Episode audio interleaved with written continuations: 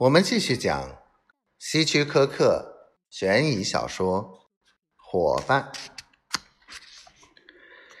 后来，受害者将新月峡谷地皮的事闹到了法庭，因为这桩经济纠纷牵扯到一千两百万巨款，比杰克估计的要高出二十倍，也引起了社会各界的关注。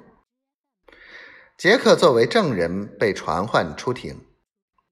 当法官看到他的出示含有三年前买卖产权一项记录时，宣判韦氏企业赢了这场官司。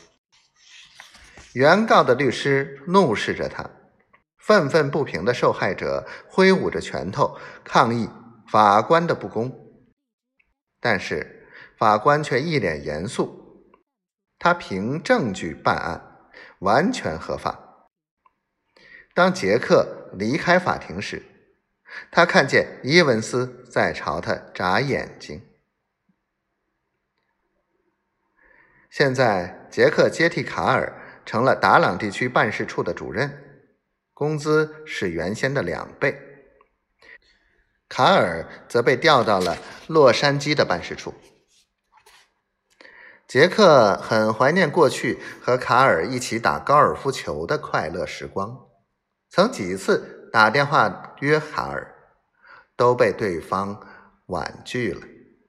杰克不甘心，有一天又拿起了电话：“